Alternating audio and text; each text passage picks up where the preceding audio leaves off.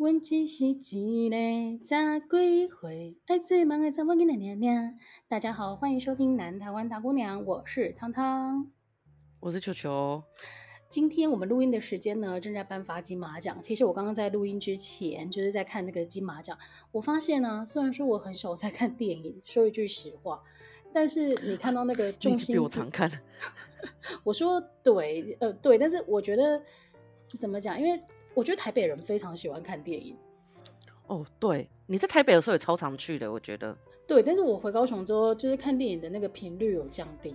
但是虽然说我现在真的比较少在看电影了，但是你看到那个众星云集的画面，你还是会觉得很好看的。像今天那个金马奖的红毯压轴就是林青霞。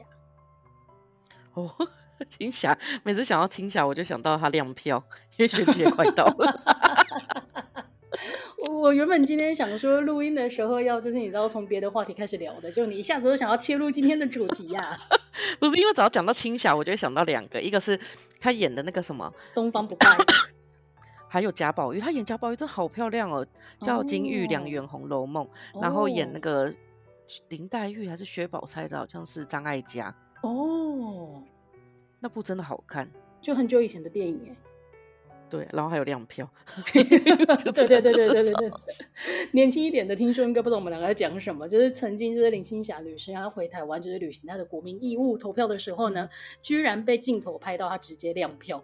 然后这件事情真的让她觉得，天哪，我们的那个国民教育是不是应该要重新再就是 加强一下？哎，但是讲到这个，我就想到一件事情，就是。我记得，我记得林青霞好像是在，她是在西门町逛街的时候被发掘的。哦，对，知道这件事以后呢，就我就记徐怀钰在阳台唱歌被发掘以后，我一阵子就是你会去西门町走走。我这个搞笑应该可以演一个丑角吧？结果我发现走在西门町，只会想要走得很快。为什么？因为就很挤呀、啊。哦，对啦，很挤的地方。可是我想说，西门町应该是一个逛街的地方，不用走那么快。但是你的反应反而是觉得人很多，你想要，可是你这样就不能当明星啊！明星就是不会害怕人多的场合吧？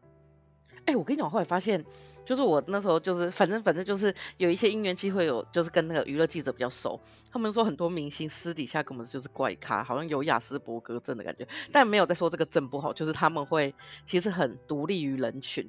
我觉得雅斯伯格症本身呢是一个专业的症，呃，就是一个专业领域的东西，嗯、但是现在已经被某一个总统候选人弄到有点臭，你知道吗？哎、欸，他登记了吗？登记啦！哦、啊，这个我们等一下。我们等一下再慢慢的来聊，但是呢，讲到这个时间的顺序啊，今天其实我们播出的时间已经是十一月的最后一天，十一月三十号了。大家不觉得很恐怖吗？就是你曾经觉得很遥远的二零二三年就这样到来，而且它就要过完，只剩明天开始就剩下最后一个月。而且二零二四不知道有一种，我不知道有一种觉得很荒谬的感觉，居然就要到了，因为它可以整除吗？二零二四。还是因为它是我们的三轮哦！天哪，不要讲出来，真是令人不开心 哎！哎，讲到这个，我就想到一件事情，就是前就是我们之前不是有几集，就是有一集不是去录音吗？对。然后上一集我们不是也讲了还蛮多的废话，然后才开始进入主题。现在我们感觉又要再进入这个状态。结果呢，我妹前点就说，因为她都平常都在听不眠书店之类那种鬼故事，很偶尔很偶尔会听我们的节目，太过分了吧？她就说她。对，因为他说我有一种在家听你讲话，然后上班要听你讲话，觉得很烦的感觉。是没错，但是我觉得，结果呢？嗯，好。哦，结果呢？后来我妹就说，她就是想说，那就听我们讲话好了，反正都很难得嘛。结果后来我妹回来就跟我说，你们前面真的是狂讲废话，然后她就说，可是你们讲废话真的很好笑，而且我听到你们笑，我真的一路上都在笑。刚刚北七。可是你原来我们那么有感染力。你刚刚说你妹妹就是偶尔听听我们的节节目的原因，是因为她平常就觉得在听你聊天的，就没那么有趣。对。但是我那天收到我一个朋友的回应，我觉得他的观点反而很有趣。他说听我们的节目之后，他才会开始觉得说他好像从来不认识我。我怎么？可能我在节目 当中，例如我常会透露一些哦，例如说我不擅长的东西，或者是我希望。我曾经发生过的生活经验什么的，可能我平常不会挂在嘴上，嗯、也可能没有跟他分享过。他反而是听我们节目之后才发现，哈，原来我有这一面。啊，我觉得是因为你平常比较硬，就是你平常会表现出一种比较呃。我就是一个，对，我就是内敛型的人，但是他其实没有没有大家想的那么严重。例如说什么我另外一个人格没有那么严重，他最惊讶的部分莫过于我很喜欢吃米血这样子而已，好不好？真的假的？他是不是跟你不熟？我觉得因为我们是高中同学的关系，高中的时候其实你不太会有什么机会是出去吃顿饭，吃一顿好一点的饭，或者往间就是在课堂上面的相处啊，顶多就是午餐的时候聊天这样子而已。嗯而且那午餐那时候都满是那些东西，对呀、啊，不会有米血的。所以我觉得其实这个做这个节目也是蛮有趣的，就是到底是不是在表现真自我，还是说其实你默默的有很多以前不被人家发现的一面，也真正被正在被发现当中。对，应该是有表现真自我，毕竟我们有一些粉丝，而且我觉得我们之后是不是可以贩卖自己的笑声？你的比较值得贩卖，我的还好。你的笑声真的。真的是会，真的是会让人家听得想笑。好啦，但是呢，回到我们节目的主轴啊，如果我们节目有主轴的话，让我们回到这里。就是我曾经在去年呢，好像在节目当中就有跟大家讲过，就是每年的刚开一年的一月一号的时候，大家都会立第一个新志向。例如说，我今年开始想要去呃，想要自己料理，例如至少晚餐。让自己吃的比较健康啊，哦、或者是说一种像新的志向，但是呢，你常常会发现说一月一号开始执行之后没多久，你就会想放弃。所以呢，我现在在看我们之前那一集，怎么没有反刚？所以呢，我前阵子呢，就从我朋友那边听到一个很有趣的说法，我想要分享给大家，嗯、就是呢，如果你今天你决定说一月一号开始，你想要塑造一个全新的生活习惯的话，其实你应该从每年的十二月一号开始。为什么？因为这样这样这么大？不是啦，应该是说，因为十二月一号开始的话呢，等到一月一号这个时间点到来，你就已经维持这个生活习惯一个月的时间了。我觉得带来的这个成就感会让你有继续下去的动力。我觉得你说的是，因为像我前阵子就是要减肥嘛，但是因为我要减肥，我就想要就是就是比如说体验什么产品，然后跟着减，我觉得这样可以事半功倍。然后我就跟我朋友说。所以我觉得现在就有点就是比较放纵一点，然后呢，我朋友就突然跟我说：“可是这样你会很难减哦，因为你现在没有这个习惯。”他说：“你应该先有这个习惯，嗯、然后加那个以后，你会觉得说哦，原来加这个会变比较好。”对对，它应该是一个，就是你原本就是一个好的习惯，然后它是一个加速器的概念，就可以让你做事情更容易成功。所以啦，哪我就是把这个观念分享给大家。所以如果你接下来希望说哦，例如说我一月一号开始，我要有每我要有运动的习惯。嗯那你就十二月一号的时候先去那个健身房缴费缴费好了。而且你刚刚讲的加速器，我想说天哪，是科技部吗？科技部就一直讲加速器，真的，我觉得加速器这三个字真的好直白哦，直白到我不知道。对，就是有一些有一些字，我觉得就有一些字，我觉得后来台湾人会比较用，是一些中国字。我觉得加速器不是，但是就有些字是因为它实在太好用了。嗯，就是很直接可以形容，所以你就会突然觉得说，好像不太知道可以找什么东西来替代。我觉得那个虽然说我们在生活的的呃习惯当中都想要避免中国用语，但是它有一些用字真的是比较精准。例如说，我前阵子有分享过的，我觉得长在我的审美上这个说法就非常非常的到位。嗯、对，然后还有一个，我最近也我今天走走在路上的时候一直在想，就是有一个他们有一个字叫嘴替，嗯，那是什么？就是。就是很像类似有人说出你心里话的感觉哦，oh. 就是比如说，就是你会觉得说，哇，这个人真的是说出我的心里话了。可是我在想说，这个到底要叫什么？我的发言人？有啊，不是啊，我们的我们的说法就会是，你是我肚子里面的蛔虫。对，可是可是可是你就会觉得说，蛔虫蛔虫只是有一种 read my mind 的感觉，他没有帮你讲出来这样子。他是会讲出来的那种人，oh. 然后我就想到，我为什么要讲这个？是因为呢，我今天跟学弟一起吃饭，学弟又说他们中间就是有一个男生，然后那男生比较是那种说的一口好恋爱的感觉，然后每次叫他去冲啊什么这些，他都不想冲，然后就是也就都不做。就后来说他们有一次去看棒球，看完棒球以后在台中，他们就说，哎，这里好像有一间很有名的月老庙。然后我就说，哇，男生也会去拜月老。他就说这里有一间很有名的月老庙，要不要去拜？他说你不要再说说喽，就去拜。就他们去拜以后，他们就抽中了，就抽了一个签。然后因为那个签的解释非常的白话，所以让我来念给大家听，是我觉得很好笑。那签的解释就是，拜月老，我觉得蛮神奇的。对啊，我也觉得。他就说，过去的辛苦将成功在望，继续行善，良缘就在眼前。月老看着你笑，你还在愁眉苦脸。若问现在的对象是否家缘，还不赶快准备？难道要赏你一巴掌吗？有够直白，他就说的签哦，对对，他就说月老就是把我们旁边这些朋友的话讲出来，我们真的超赏他一巴掌的。天哪，好准哦！要不要鼓励大家去拜？我这叫慈德慈惠堂月老店，在哪里啊？台北吗？在台中。哦，慈惠，哎、欸，慈惠堂，我们之前月老那一集有聊过啊。对啊，我觉得很好笑。我那时候就是今天我还跟学弟说，哎、欸，你去哪间月老庙？月老庙我几乎都拜过。对，如果大家有兴趣的话，可以听我们去拜月老的那一集，我们有整理了全台湾前十有名的月老庙，以及我们自己亲身去破解他的威信的这个故事。我们最猛的是去阿叔神社绕了几圈以后，它地震震掉，千年古迹直接倒掉。对，千年古迹不赢大龄剩女。超烦的啦！哎、欸，但是你知道讲到超烦的这件事情，那天我有个朋友，他就是丢一个 IG 的那个链接给我，他就说他看到那个很荒谬的婚礼现场，是有一个新有一对新人，他们在婚礼现场的时候，他可能懒得准备表演节目，他也没有请现场的乐队唱歌，嗯、他也不想要听饭店放的那些背景音乐，嗯、所以呢，他就在婚礼上面直接用大荧幕播《甄嬛传》给大家看，哇，好好看哦！真的，而且我跟另外一个朋友就说，他应该会在那边看到不想离开耶。你知道最过分的事情就是，如果他在那个准备送客的时候开始播滴血验亲那一段，你不会想要把他看到完吗？对，他如果真的想要驱赶客人，就是播甘露寺，大家会离走。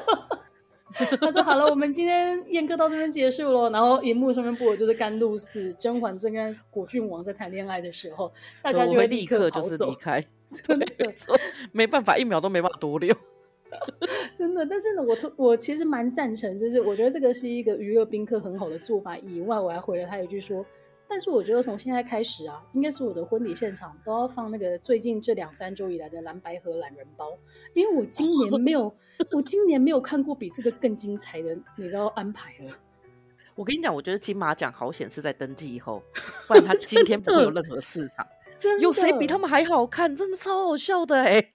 如果今天晚上的金马奖跟前几天的君悦鸿门宴同时发生的话，我可能会选择看另外一边哦。真的，因为你知道五帅啊，就算他们放五个帅哥出来，都没有比武汉肺炎好笑。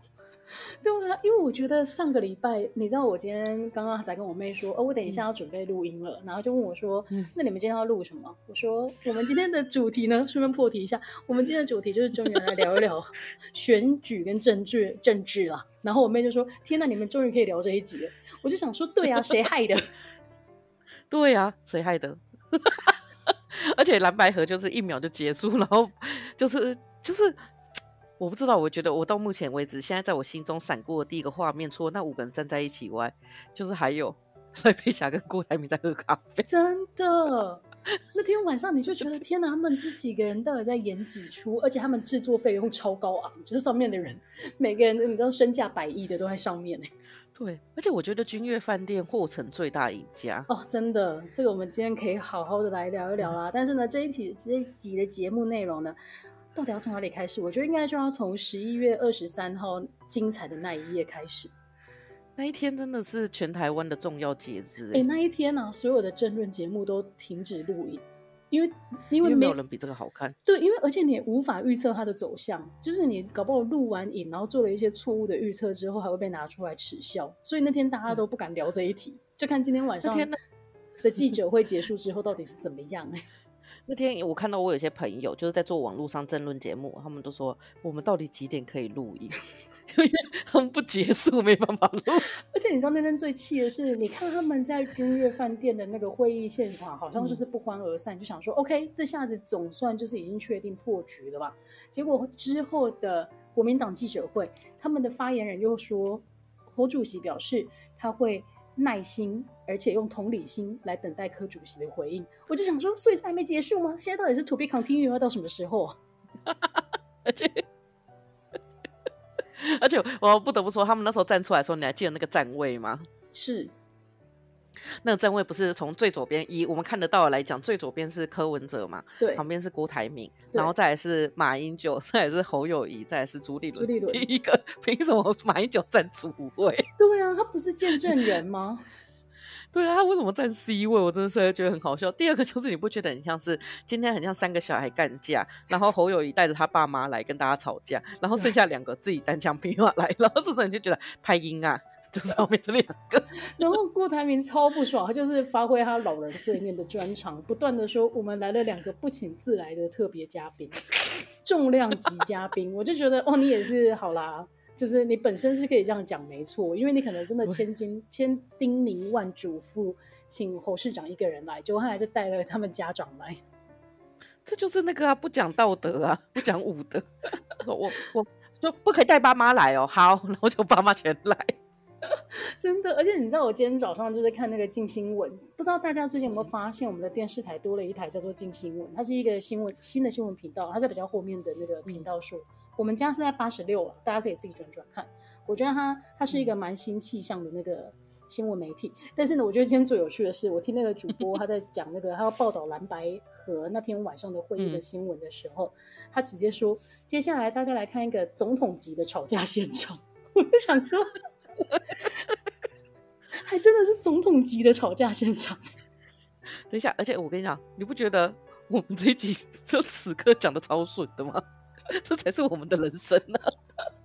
你说我们两个聊政治，整个就是口条变得非常好吗？对，我们还是应该要跟大家前情提要一下。有一次呢，我跟阿汤，然后还有我们另外一个同学叫阿甲，我们三个决定不聊政治，一起出去玩。我们在往基隆的火车上相对无言十分钟，完全讲不出任何一句话。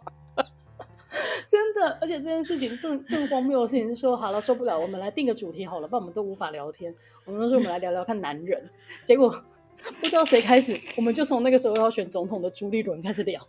我说天哪，我们三个真的是狗改不了吃屎哎，到底能不能好好聊天呢、啊？没办法，真的是没办法。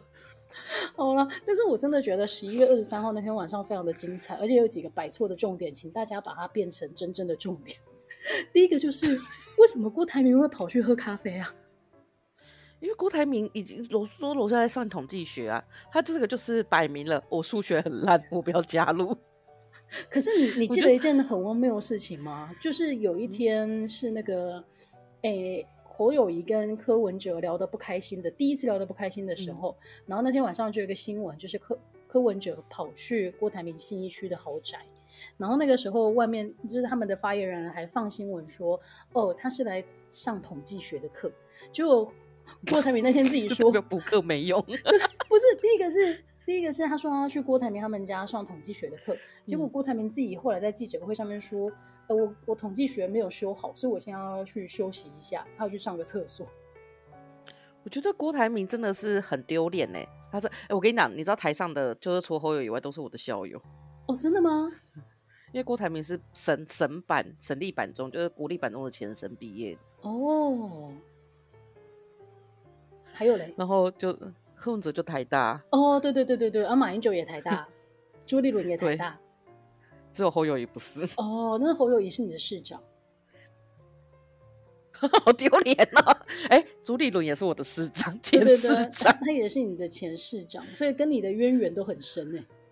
我跟你讲，其实我觉得要不是韩国瑜这么丢脸，其实丢脸的是新北市民，因为新北市民的市长永远做不完。哦，可是我觉得其实这件事情也是有它的道理在啊，因为新北市它就是选民最多的地方，嗯、所以如果今天一个候选人他可以在新北市拿到绝对多数的话，你就可以想象说他把它放到全国的选举，他应该也可以吸到一个程度的票数啊。对，可是你就觉得台北市的市长比较尬词，他们都会先当完，然后再等。哦，而新北市不会，新北市就是我就是现在立刻就要出来选，我等不及了，宝贝。所以其实 新北市府很熟很熟悉，说今天这个市长要请假的时候，我们有一些行政单位要怎么配合、欸。我觉得他们那个公文应该都是用旧的去改吧，可能还会不小心写错，写成朱立伦之类的，日期要记得改这样子。对 对对。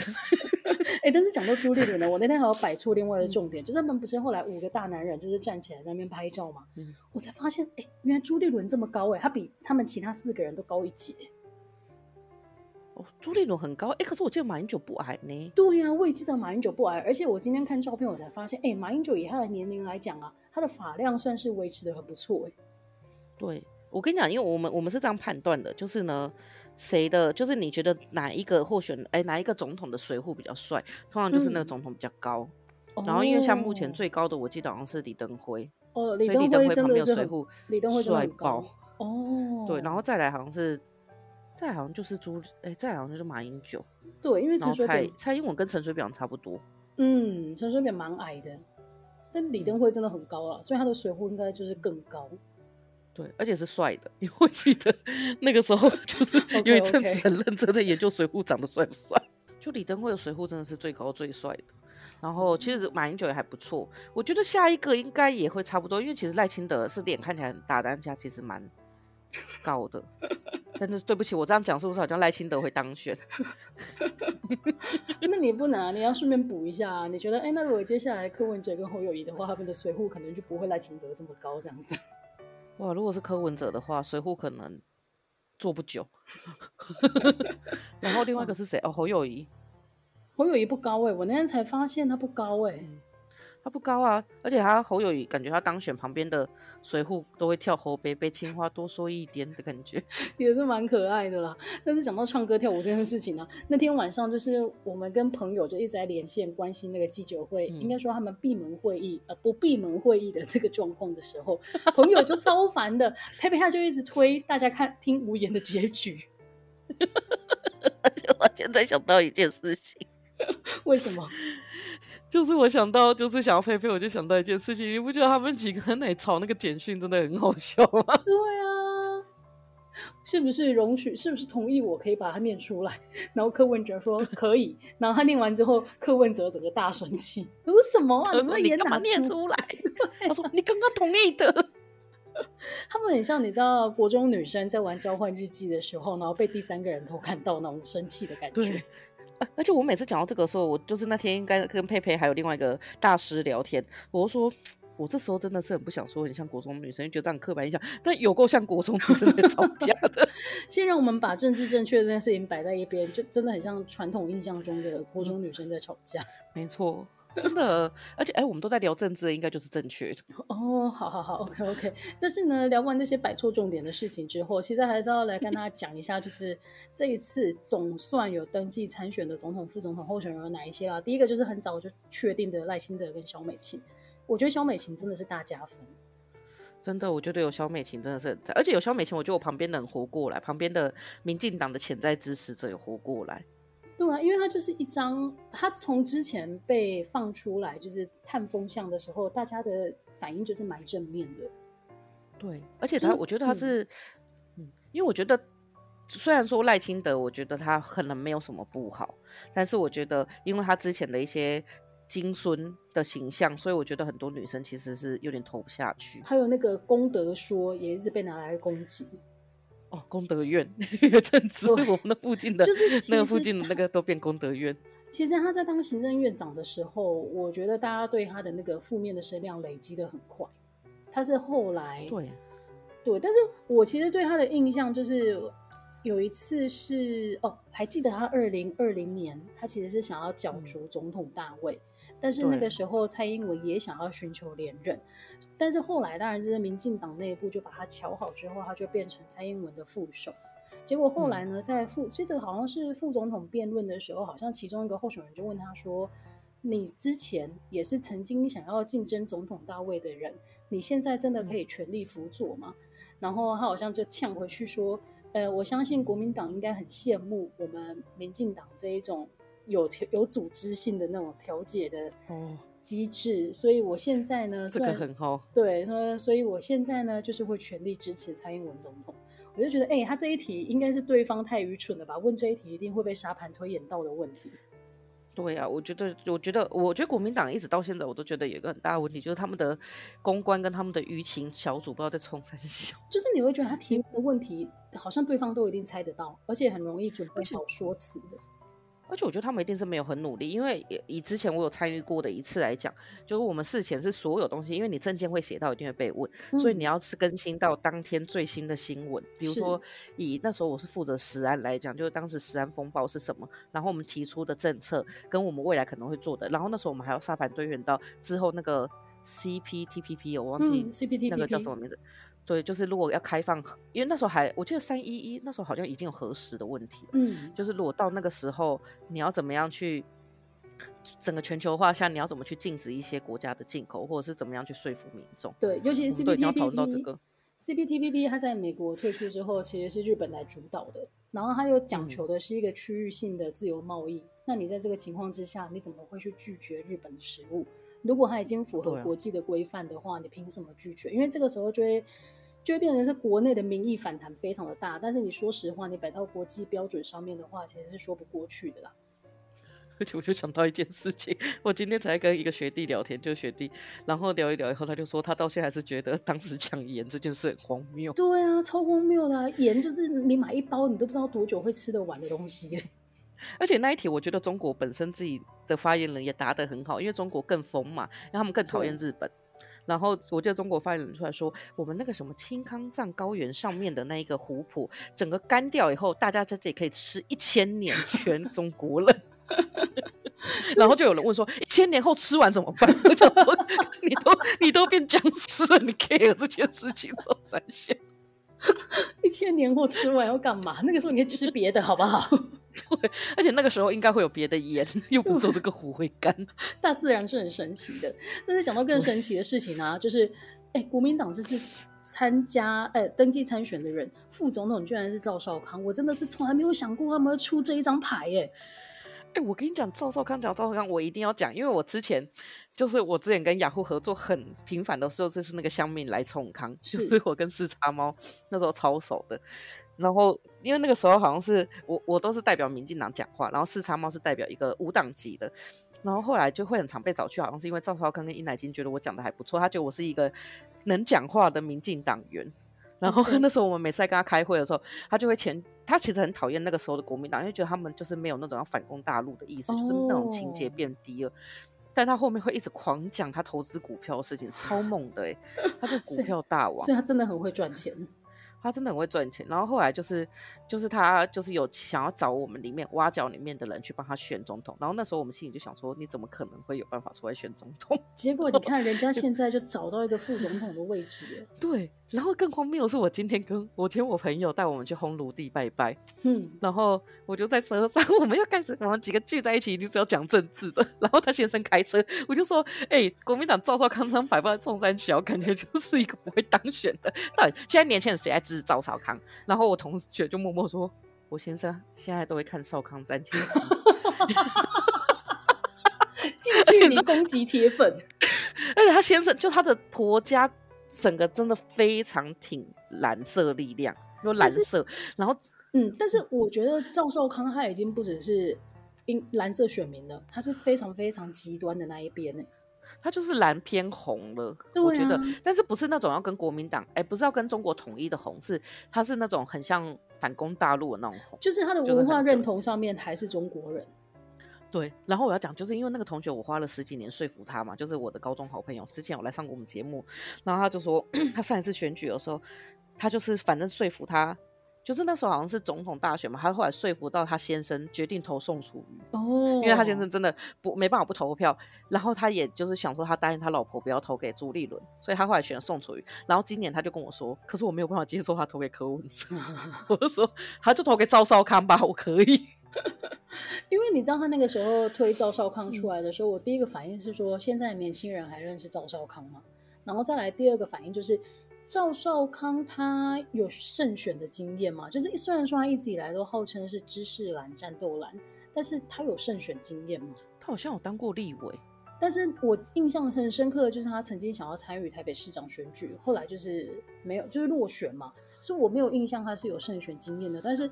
我觉得国民党走到这一步啊，基本上他们已经放弃所谓的那个浅蓝，或者是甚至是摇摆选民的选票了。嗯、他想要的就是很极端的，就是深蓝，然后甚至可能柯文哲口中的中配也会是他们的选票吧。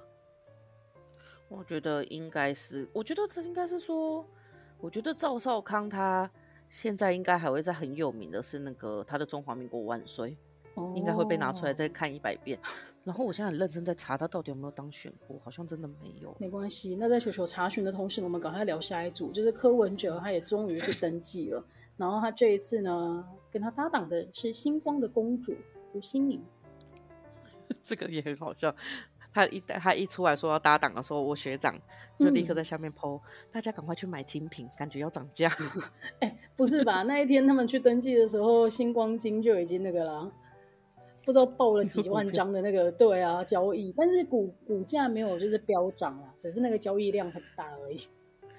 但我觉得如果是他的话，我觉得因为反正胜选几率都不大嘛，嗯，我觉得他就可以变成是一个时尚名流。就是我觉得这个是一种另外一种吸金的，比如说 他今天出来，比如说出来讲的时候，他就说：“哦，我今天认为就是拿铂金包，并不会代表我比较没有就是关怀人民的感觉之类的。”我觉得这种走这种风格可能比较适合他。真的，而且你知道，他网网络上还有人说吴志明当副总统，他不如哥是告诉大家如何夜配，然后呃如何就是配货。结果下面就有人回他说：“你以为他需要配货吗？”我说真的，你以为他需要配货吗？但是我觉得他可以，他可以跟我们讲怎么样搭配精品，这个我我会觉得还蛮好看的。就是有钱人的品味是怎么养成的，可能他来讲就会非常的有说服力啦。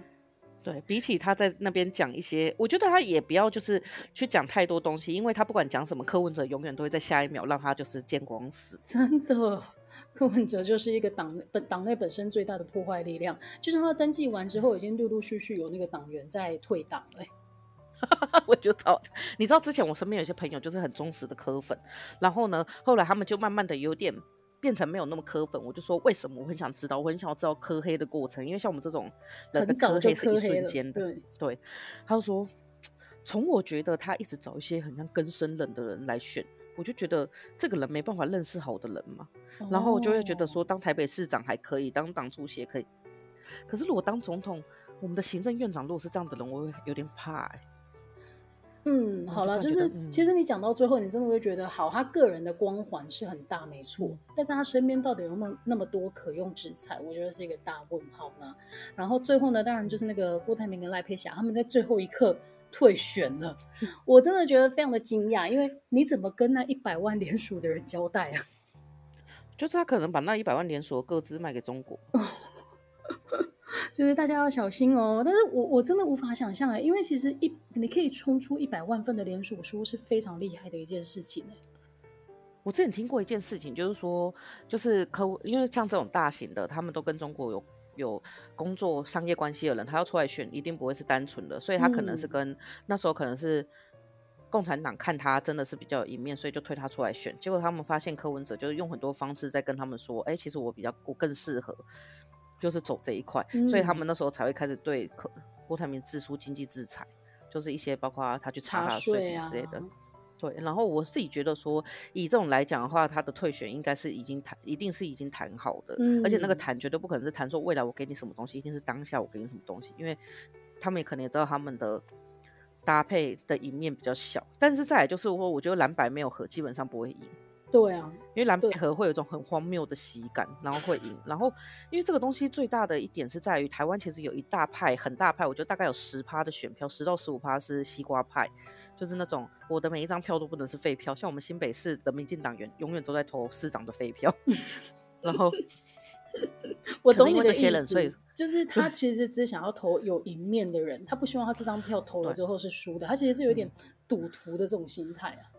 对，然后他就会说：“你看我的眼光就是这么好。”那想说没有，你就投机而已。嗯、然后我觉得这些人其实会比，因为过去来讲，其实应该是年轻人会阻挡。可是年轻人在二十到三十岁来讲，就是哎，那个什么，民政党，民众党真的是拿很高哦，年轻人。所以我觉得对。然后女性的话，其实真的部分是看外表的，嗯。但刚好这些候选人里面，呃，赖清德应该算是最帅。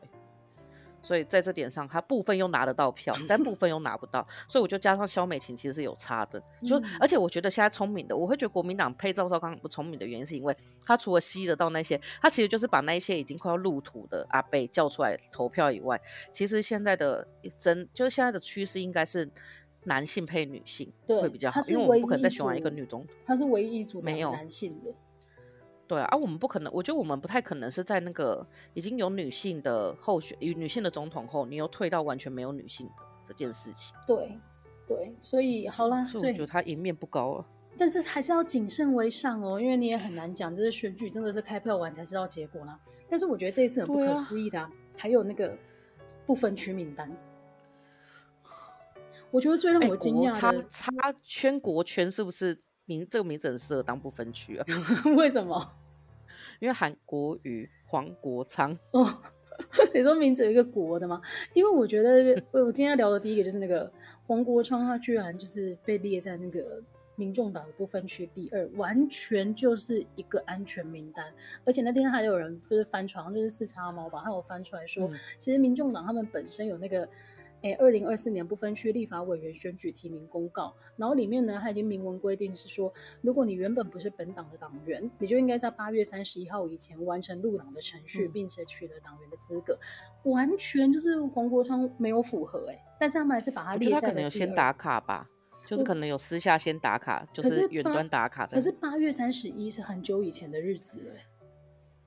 可是我不知道，我只觉得说，如果有这个法律的话，然后我们身为可能未来的法务部长黄国昌又执法就是行，可是不法执事的话，对，可是这其实没有到法律的层级啦，因为这个就是他们党内的公告而已，只是这是你们党的规定啊。然后居然现在的不分区第二是可以直接不遵守，而且我觉得这件事情会让人家觉得，我觉得以这件事来讲，我觉得更需要担心，就是说，如果这个政党都可以因为因人设事的话，未来他们把台湾卖掉，他也可以说哦。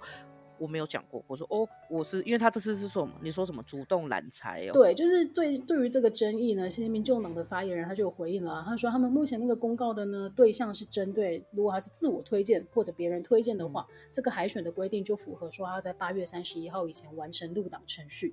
但是黄国昌呢，他本身是属于民众党主动出去觅财的，所以他不适用这个规则。我就觉得天哪，这个党可以再硬凹一点呢？可以哦。对啊，就是你今天公告成这个样子，不就是希望大家遵守？如果这件公告还有但书的话，你也应该要讲清楚，嗯，而不是说你好像就哦，你抓到一个模糊空间了，所以你现在赶快用这边来做一个解释。而且我觉得他们这样 很不尊重，就是支持他们的人。对，但是没关系，因为支持他们的人会自己帮他们做一个超译。就是我觉得他不超译的话，他可能就是会直接变成黑粉，然后就退出了。对。可是会超译的人，我真的觉得很猛哎、欸！就是他们到底是要怎么样屏蔽自己的五感，帮忙超译这件事情？对啊，所以就好了。但是我觉得政治啊，我觉得讲到最后了，其实政治它就是一个信仰，信仰就是你无法用科学证据来挑战的东西。嗯、所以不管我们今天讲的再多，其实狗豹在别人眼里看来，我们两个就是非常迷信的民进党徒。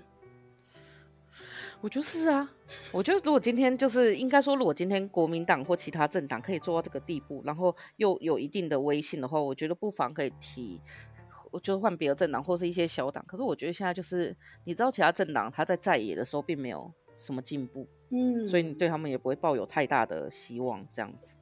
OK，所以聊完民众党的不分区啊，其实国民党的不分区我也觉得蛮有趣的。例如说呢，他排在第十名的谢龙介，嗯、谢龙介我觉得他把他排上来，嗯、其实蛮合理的，因为他全国的知名度高，嗯、然后再加上他是属于呃台南很难得一见的那个蓝营的政治人物，所以我觉得他把他排上来是合理的。但是我觉得他写的那个介绍有一点荒谬，就是他上面写的介绍是赖清德头号克星。然后我看到这几个字的，我就想说，对他讲的也没错，因为他之前我们之前的节目当中也曾经聊过，就是赖清德跟谢龙介的，你知道相爱相杀，一生监督你一人，对，一生监督你一人这个相爱相杀的过程。但是你把这个呃赖清德头号克星摆在他的介绍里面，是先预设了赖清德会当选总统，所以需要有一个立法委员去中央监督他嘛？就是 我不懂这个逻辑，国民党员会会怒其不争呢？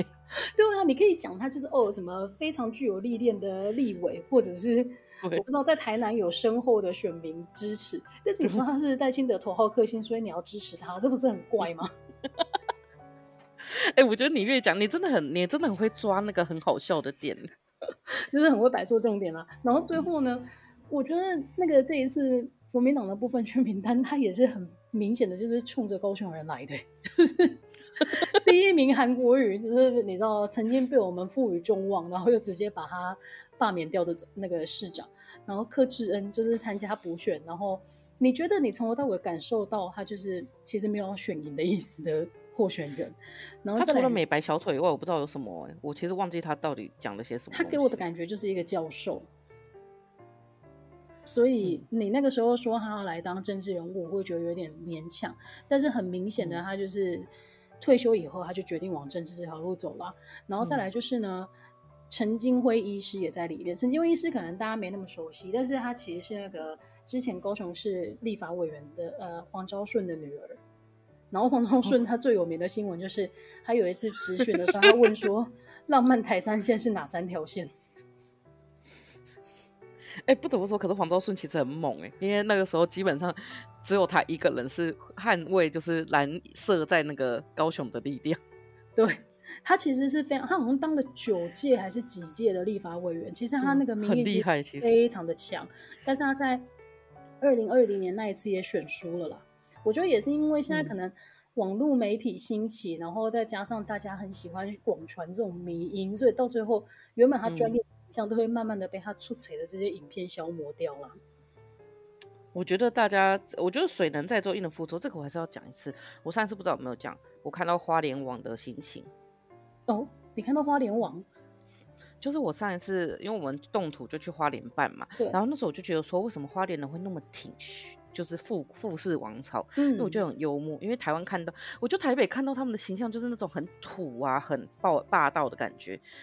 结果我后来我就有跟我就花莲朋友聊天，非民进党员，他们说哦没有，其实他形象很好。然后我这次去，哎、嗯欸，他们真的很客气耶。就是徐峥蔚来的时候，他是把头发梳得干干净净的，然后讲话也是非常温文儒雅，而且是你会觉得他讲每一句话都很为了花莲在地着想。嗯、那傅坤奇也是，他特别他有一种特别来，他就是要为花莲乡亲争取什么福利。嗯、然后就突然想到很久以前，我们不是有一次去吃，我忘记是不是跟你我们去吃板桥的一个羊肉炉，是不是遇到王炳忠？对对。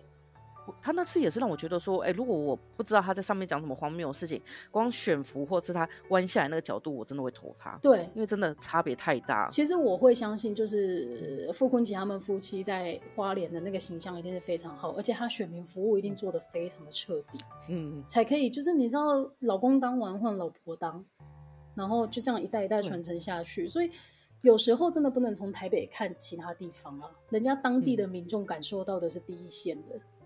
所以我在想说，黄昭顺真的要不是网络的话，他说不定其实他的选民服务是做很好。对对，但是就是网民就是网络服务的关系，哎，不好意思，就是因为网络流行的关系，嗯、其实很多被当成迷因就传出去啦。嗯、然后再来呢，今天的节目最后，我想要聊一聊这一次整个闹剧的最大赢家。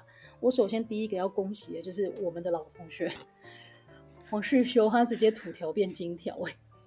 这是有人私讯我说：“哎、欸，你的老同学真的是整个扛空金哎！”我就说：“谢谢你哦。” 因为先姑且不论他实际上拿了多少钱，嗯、他这一次在媒体前面的曝光量也够他吃一阵子了。而且我必须说实话，啊、我觉得可以成功拿到一百万份的联署书，其实是蛮厉害的动员能力的。我觉得是啊，应该是说郭台铭本身就有动员能力，然后再加上我觉得，就是他们这种有一种。叫什么不太怕媒体怎么写的那种个性，其实会帮他们拿到票。对对对对对，所以这件事情，我觉得这次选举我第一个恭喜的就是土条变金条，然后第二个最大赢家就是我们一开始有讲到，就是君悦饭店的行政套房，哦，他真的免费宣传一波哎，我原本都不知道他这么高级，那一天曝光之后才知道，原来里面还有一台三角钢琴哎。而且我觉得，而且我身边有超超多人开始在说，哎、欸，我有住过哎，我想说，天哪，你们真是一群高级的人，真的。所以这一次他的免费宣传也是做到位啦，就是感谢郭董的大力促成。所以最大赢家，他其实没有免费宣传啊，他还是有收钱。哦，对耶，没有没有，他不止没有付费，啊、他还收了钱。对，所以好了，君悦饭店跟土条是最大赢家。我觉得是哎。真的是，而且而且不是有人说君悦饭店跟君悦排骨有没有关系？烦呢、欸。好啦，所以我们今天节目大概就聊到这边啦。然后选举这件事情呢，应该接下来看状况，再看看能不能跟大家继续聊聊咯。毕竟台湾的选举这么精彩，在一月十三以前，大家都要仔细收看新闻，才能跟上我们节目的。大家如果想听，要跟我们讲哎。哦，对啊，或者大家有什么想要听的那个主题，或者是哪一个新闻事件你觉得很有趣，想要听听我们两个怎么造口业的话，嗯、也可以欢迎私讯我们。那希望大家今天节目听得开心，我们下个礼拜再见喽，拜拜，拜拜。